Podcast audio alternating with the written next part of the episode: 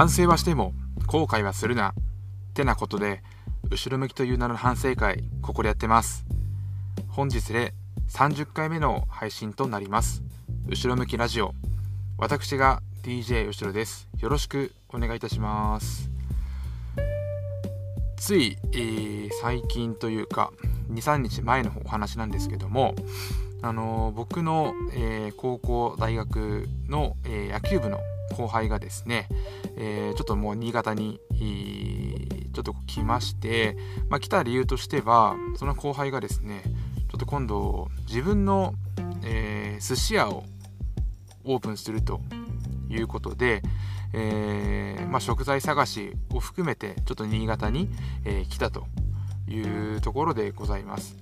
で、えー、後輩は1人だけじゃなくてちょっと他にも、まあ、別でですね、えー、寿司屋をオープンしたいと同じ食材探しをしたいということで、あのー、外国の方がね、えー、一緒に同行をしていました。でその方はね、えー、とイランイラクかな？イラクの出身の方でね、えー、すごい明るい方だったんですけどもね、え、非常に楽しかったです。はい、一緒にちょっと酒蔵巡ったりとか、えー、それこそ夜はねあの新潟の寿司を食べたいということでですね、え僕がちょっとこう選んだ寿司屋に行ってみたんですけれどもそのね寿司屋がめちゃくちゃうまくてであのその寿司屋さんがですねまあ、新潟の割と中心街からちょっと外れた、えー、古町というところにね地区にあるねあのいかだ寿司さんというね、えー、お店お寿司なんですけどもちょっとこれも僕が、えー、ね、あの好きなラジオなんですけども、えー、スーパーサザンゴマシーンのチェ・ジバラという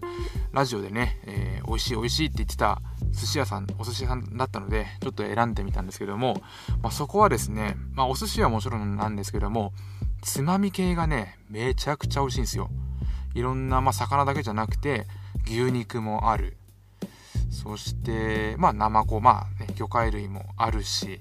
あと湯豆腐なんかもあったりとかね本当にいろんな種類のおつまみがあってそのラジオで一番、あのー、引っかかったのがここの寿司屋さんは美味しすぎてお寿司に到達しないと。おつまみでも満足というか美味しくなっちゃって食べ過ぎちゃう。というような、あのー、お寿司屋さんだよってことで、えー、ちょっと行ってみました。ったら行ったで本当にやっぱおつまみが本当にこう美味しくて基本やっぱおすすめを出してもらったんですけども、まあ、特に美味しかったのがねあのー、甲羅寿司って言ってカニですね。カニの甲羅寿司なんですけども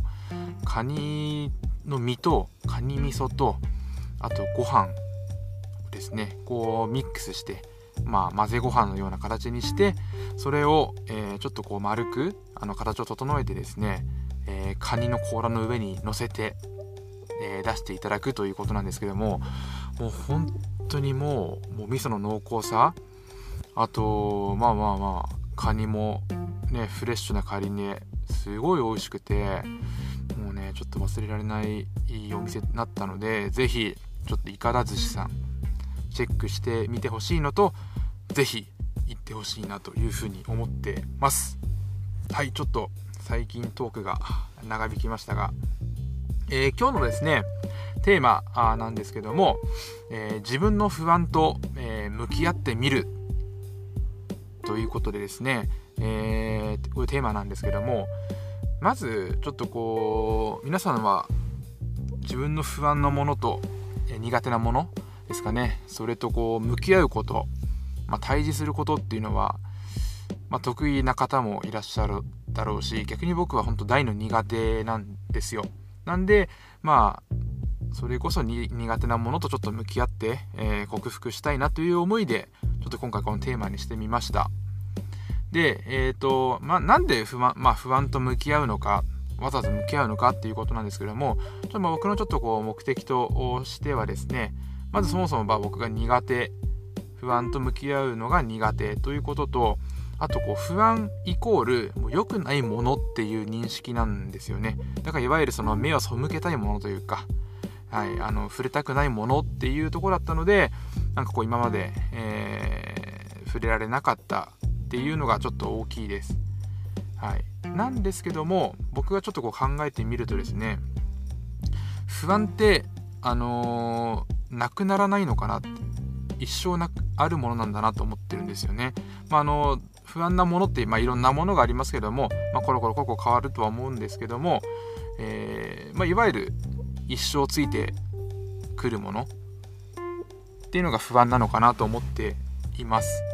だったら、まあ一生付き合っていくものなんだったら、あえてその不安を消したりとか、えー、それこそ見えなく、まあ、目を背けたりとかするんじゃなくて逆に上手に、え、付き合っていく方がいいんじゃないかなというふうにちょっとこう発想の転換みたいな感じでちょっと考えて、えー、いました。はい、で、えー、不安不安不安不安ってよく言いますけども不安って、まあ、僕が思うに不透明でモヤモヤしているものこそ、まあ、不安が強まるものなのかなってちょっと思っていてで実際に僕が、あの、通っている今のね、えー、復職プログラムの、えー、方も、まあ、スタッフの方も言ってたんですけどもやっぱ不安って何がどうなるのかわからないから不安なんだよねっていうようなちょっとね、あのー、ことをちょっとおっしゃっていたのでやっぱそうなんだな逆に見えないからわからないから不安なんだなっていう風なちょっとこう気づきもあったりとかしています。なので、まあ、今回ちょっとねこう不安をまあ可視化えっとねこうメモとか書いてみて可視化をして、えー、そうすると、まあ、少しはその不安が小さくなったりとかなんなら書いてる途中に、えー、解決することもあったりするんじゃないかなって思って、えー、いましたで、えっ、とさっきもちょっとちらっと言いましたけども僕が今通っている、え復職プログラムの中なんですけどもここで、あのー、まあ、習ったこととして、まあ、自分の不安なことだったりとか、えー、動揺してどどうしたらいいか分かんなくなっちゃったとか、まあ、パニックになってしまった時に、えー、有効なものということで、え教えてもらったのがこの今回も、まあ、まさにバッチリ使ったんですけど自動思考記録表というものです、まあ別、いろんな別名があるんですけども、まあ、7つのコラム法とかいうものがあってですね、まあ、自動思考っていうのは、まああのー、まあ、字の通り自動思考ということで、まあ、自分が、えー、瞬時にこう浮かぶね思考いいものもあれば悪いものもありますけどもこの瞬時に浮かんだ自分の思考を、えー、7つの項目に沿って、えー、可視化していくものということです。これはあの僕があのただなんか楽しそうだからとか、えー、いうわけじゃなくてもう公式なねあの、治療方法の一環として確立されているものがこの自動思考記録表を、えー、用いることなんですね。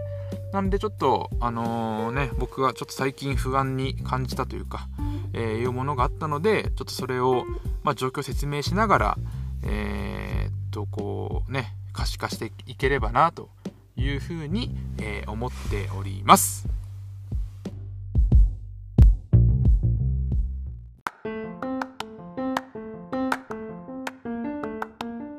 では、えー、さっきもオープニングで触れました、えー、自動思考記録表、まあ、別名7つのコラム法というものなんですけども、まあ、何の7つなんだっていうことだと思うんですけどもちょっと軽く説明していこうと思います。まずは、えー、状況ということで、まあ、何があったのかっていうのを、まあ、説明していこうと思っています。で2つ目は、えー、その時起こった気分ですね。はい。あのドキドキなのかまあ、ワクワク、まあまあまあそういう自分がどんな気分だったのかっていうのをパーセンテージで、あのー、測っていきます。別にあの全部が合わせて100%にするわけじゃなくてまあドキドキが80%、えー、不安だなという思いが70%とかっていうそういう感じです。パーセンテージで数字で表すと、えー、いいとされております。で3つ目が、えー、自動思考ということで、えー、自動的にまあ、浮かぶ思考です、まあ、字の通りですけどもこう瞬時に、えー、浮かんだ思考ですね。でこれを表していきます。で、えー、4つ目が、えー、その思考が浮かんだ根拠ですね。でこう大事なのが事実を書くこと、はい、根拠は、えー、こういうことがあったから不安になったんです。ドキドキしたんです。っていうところになっていくんですけども、まあ、ここ大事なのが事実を書くことなので、えー、こうだったからだなと思いますとか、えー、不安なね、え、相手がうんなんだろうなまあ推測ですねいわゆる推測が入っちゃうとここがブレてしまうんで、え実際に起こったこと聞いたことっていうのを、え根拠として書いていきます。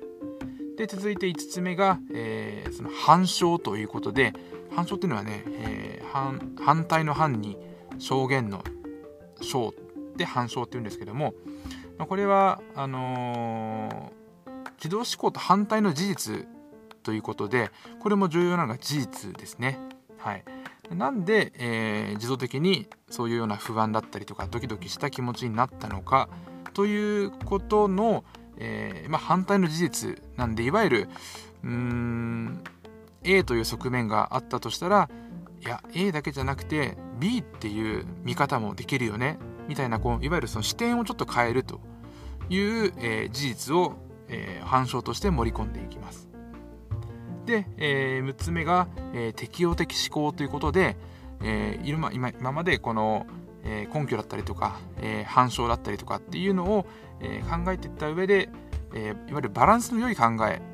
ですね。いわゆるあのいいとこもあって、え悪いとこもあった。じゃあバランスをとってこういう考えにしようというようなのが、え適応的思考になります。で、え最終的にいろんなものを考えてきた。上での最後の気分っていうのをまたパーセンテージであの表していこうと思っております。はい。でもこれね、あの本当に適応的、あ、ごめんなさい、自動、自動思考記録表とか7つのコラム法ってこうネットで検索すればすぐあのヒットして出てくるんで、ぜひちょっと皆さんもね、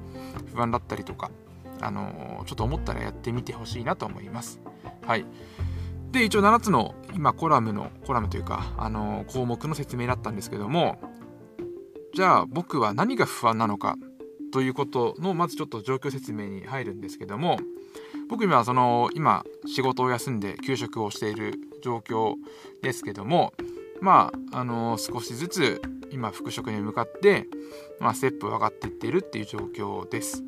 でその中であのー、まあ、復職までのステップの一つとして、まあ、あのこれは復職プログラムであのやりましょうねって言われたことなんですけどもまあ、通勤訓練と言いまして、まあ、字のごとく通勤する訓練、まあ、練習ですね。はい、でどういうものなのかっていうと、あの、実際に、えー、僕の通っている職場ですね職場に、えー、行きますと。はい、行くための訓練なので、まあ、僕としては、えーまあ、8時半があの修行なので、8時半に合わせて家を出て、えー、会社の駐車場ですね車で行くんで駐車場で待機をして8時半になったら、まあ、出ていくっていうような、まあ、訓練です。はい。で、えー、まあ、これをやる目的としては、まあ、復職にちょっとずつ近づいていくっていうこととやっぱりその会社に行きたくないなとかっていう気分が相当やっぱりあの休む前はあったのでそれをちょっとあの、まあ、いわゆる自分に負荷をかけるというような、まあ、いい意味でストレスをかけるっていうような取り組みです。で、えーまあ、これをやることによって、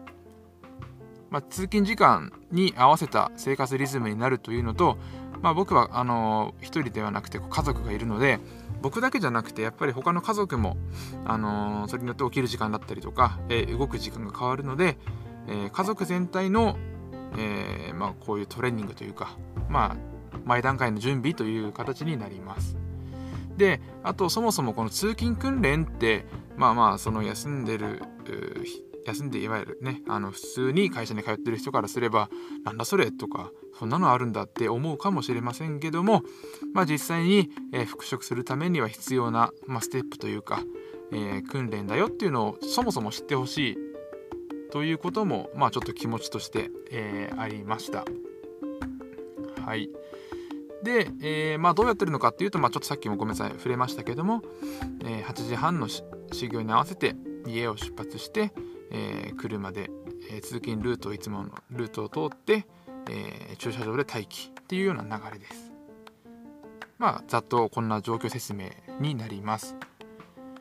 で、えその時の気分ですね。まあ、パーセンテージであの表現ということでありますけども、まあ、うーん、まあ、なんでしょうね。過去に職場面談、月1回職場面談やってたんで、過去に休職してから3、2回、3回、あの職場に行ってるんで、まあ、いけるでしょうっていうような、ちょっとこう、うん、あの気持ちもあって、まあ、完全に、えー、なんだろう、もうドキドキがマックス100%っていうわけじゃなくて、まあ、ドキドキは80%でした。まあでもやっぱりドキドキはするんで、職場に行くんで。はい。だって、あのまあ、ちょっと時間は遅く、遅めに行ってるんですけども、まあ、会社の人に会ったらどうしようとか、えー、か言われたらどうしようとかっていうちょっとやっぱ、まあ、あの、ありました。で、えー、次に来たのが不安ですね。不安だなっていう、えー、気分がですね、これ100%、もうマックスです。上手にでき、まあ、上手にというか、あの、できるかなちょっと嫌だなっていうのがやっぱり、あの、ありました。で、えー、続いて3点目の自動思考ということで、まあ、瞬時に浮かぶ思考ということであったのが、まあ、大きく4点あったんですけども、これあの、僕、きまあ、キリがよく月曜日から2月1日ですかね、月曜日から始めたんですけども、えー、前日の日曜日ですね、1月31日、なんか夕方になってですね、気分がずーんとこう重くなったんですよ。なんでかななんでこんなちょっと気分が落ちるのかな落ち込むのかなって思ったら、あ、明日から通勤訓練だ。ということに気がついたんですね。まあ、仕事をするわけじゃないけどもなんかやっぱ職場に行く休んでいる職場に、えー、行くっていうのがやっぱちょっと自分の中では結構なプレッシャーで、まあ、それが目的なんですけどもね、はい、なのでちょっとこれが訓練が通勤訓練がちょっとこう原因だぞっていうのはこう自分で振り返れたっていうのがまあありました。はいで、えー、っとま、通勤訓練をしていくにあたって、まあ、職場の人となんか車とはいえねちょっとすれ違ったりとか、えー、しないかなっていうようなあの思考があったりとかあとは、まあ、改めて、まあ、ステップをねあの上がっているということもありますけども、まあ、もう復帰に近づいてきてるんだなちょっと、うん、まあ大丈夫かなっていうような、えー、まあ、思考がありました。で、えー、この自動思考が、えー、浮かんだことの根拠、ね、あの4つ目の根拠これは事実になりますけども実際に、えー、まあ、僕休職する前にですね結構日曜日の夕方って憂鬱だったんですよ。はいまあ、僕その平日月金勤務の土日休みなんですけどもああもう休み終わるっていう日曜日の夕方が特にちょっとこうずーんとなりがちだったのあの感覚がですねちょっとまたちょっと蘇ってきてですねあのあの日曜日の夕方の感覚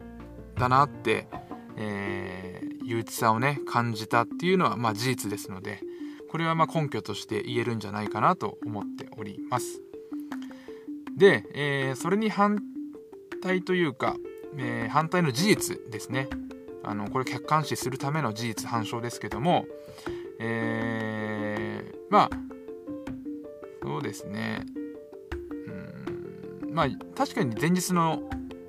えー、夜は夕方は、えー、落ち込んでて憂鬱になってましたけども、えー、当日の朝はねあんまり憂鬱な気分じゃなかったというか、えー、そういう気分でした。これはこれは、まあ、あの事実ですね。はい。まあ理由としましてはあの、まあ、これはね妻のサポートのおかげなんですけどもやっぱりこういうね新しくまあ生活スタイルがちょっと早く早まって、えー、会社に行くっていうことをですねまあ負担に僕も思ってたし、まあ、妻もそう感じ取ってくれていたので、えー、もう僕は僕だけの準備のすればいいと。その家事とか、えー、育児は、まあ、妻がねやってくれるってことだったのであのまあまあそこのことを考えなくていいっていうのはちょっとこう憂鬱さというかあの自分のことだけ頑張ろうっていうふうには気分にはなれたのでそこは大きな、まあ、要因だし、まあ、事実かなというふうに思ってます。あとはもうなるようになれっていうようなあのー、ね気分というかあのー、感じもねあったので、まあ、そんなに当日の朝は、え、憂鬱ではなかったっていうような、え事実がありました。で、え最後ですねあ6つ目か、え適応的思考ということでねあの不安だなと思った、え事実もあってでそんなこともあったけど反対の事実。も考えてみた結果のバランスの良い考えということですけども。まあ3つあってですね。うーん、まあ、まず1つ目は、まあ、憂鬱だなと思った気持ちはですね家族のサポート一つで、まあ、減少できるっていうことが、まあ、分かりました。はい、であと2つ目は、まあ、その日曜日の夕方のあの憂鬱な感じっていう気分をですね自分で何でかなって分析をしてですねあ明日からの通勤訓練が原因なんだっていうのをこう自分で、え、解析ができたっていうのは、えー、自分の成長だなというふうにあの思ってますで最後3つ目は、えー、まあ、悩む前にも行動しちゃえと、まあ、どうにでもなれというかなるようになれっていうような、まあ、マインドというかスタンスっていうのも、ま、必要なんだろうなっていうふうに思ってみました。まあ、なので、まあ、バランスの良い考えということでうんまあ不安だなとか苦手だなって思う前にまずやってみようとことですね。はい、そうすれば意外になんかうまく意外にうまくいったりとか、うん、あのすることもあるんじゃないかなって、えー、思ったのがはいちょっと今回の自動記録自動思考記録表ですね、えー、やってみてです。で、えー、一番最後にこのね自分の振り返っていろんな7つの、えー、項目に沿って振り返った時の、えー、気分。ちょっとですねあの、今のこの流れで言ってもよかったんですけどもせっかくなんでその2月1日通勤訓練初日のですね、えー、本当に駐車場に着いた時の、えー、様子というか気分をですね、えー、またちょっと別別撮りでちょっと収録したので、えー、ちょっとこちらを聞いてほしいなと思います。通勤訓練1日目です。時刻は8時30分になりました。8時半というのが私の職場の、えー、始業時間ということで、えー、まあ約、まあ、今日は初日ということもあって始業時間の5分前に、えー、職場の駐車場に着いて、まあ、5分間、えー、駐車場で、まあ、待機ただ待機をするという流れです、まあ、まず実際やってみてまあ昨日はね、昨日思ってた職場の人に会わないか鉢合わせしないかってことでまあドキドキ不安に思っていましたがまあもう始業時刻ギリギリなので、えー、特に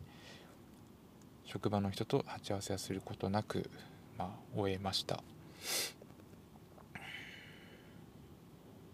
はい。まあなんとか、えー、自分の予定していた、えー、まあ、今日からということと、えー、また目標にしてた、まあ、時間ですかね。っていうのをまあ守れたことそしてまあ職場にそもそも来れたっていうこと自体がですね、えー僕の復職のまた一歩進めたんじゃないかなと思っています。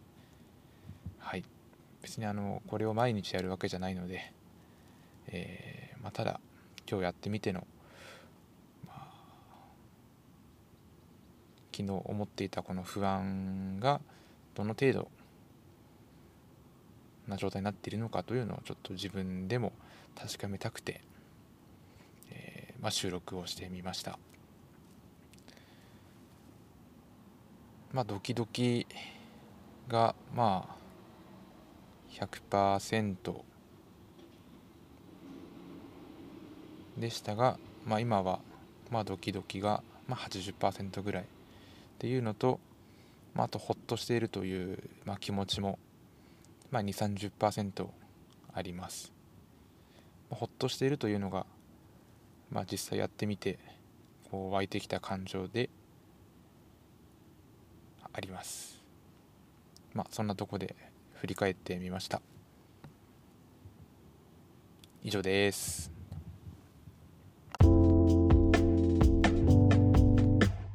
はいえっ、ー、と通勤訓練の初日の気分 気分というか様子をちょっとお届けしましたけどもすいません。見事に、えー、気分の中でですね、えー、ドキドキというのが100%だったり80%だったりってちょっとまさごちゃごちゃになってたんですけども、まあ、やっぱり すいません。今更ですけどもまあドキドキも不安も100%でした。すいません。なので、えー、最初は前日は、えー、ドキドキが100%だったけどもまあやってみて、えー、80%にちょっとこう減少したという、えー、ところで訂正してお詫び申し上げます。失礼しました。はい。では、あのー、今回ちょっとね、えー、自動思考記録表というのにのっとって、えー、自分の不安と向き合ってみ、えー、ました。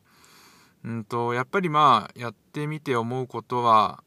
まあ、まずそもそも不安、どんなことが不安だったのかっていうのを、まあ、ただ漠然としていたものを、こう7つの、え項目に沿って、え可視化できたってことは非常に良、えー、かったなというふうに思ってます。逆にこう何か不安なことだったりとかパニックになってしまった時には、まあ、すぐには解決できないかもしれないけどもちょっとこう息ついて、えー、またこの7つの項目に沿っていけば何かしらのこう気分の変化っていうのが見えるんじゃないかなっていうような、まあ、こうある意味お守りのようなものになったのかなと思うので是非ちょっと皆さんもやってみてほしいなと思います。もう一度もう一度言いますが、えー、自動思考記録表別名7つのコラムコラム法というものでございます。はい。えーとまあ一応今回はあの自分の不安と向き合ってみた通勤訓練編ということですけどもまあこれはまたちょっといろんな自分の中でモヤモヤしたりとかうんとまあなかなか糸口が見えないっていう時にですねちょっとまたまあコーナーっていうわけじゃないですけどまたね振り返っていきたいと思いますのでえー、またちょっとこのテーマでやっていこうかなというふうに思います。是非ちょっと皆さんもねやってみてください。やっぱ特に気分のね最初と、えー、最後の気分のがどう変わってるのかっていうのがちょっと一番ここは大事なのかなと思っております。では、えー、またお会いしましょう。さよなら。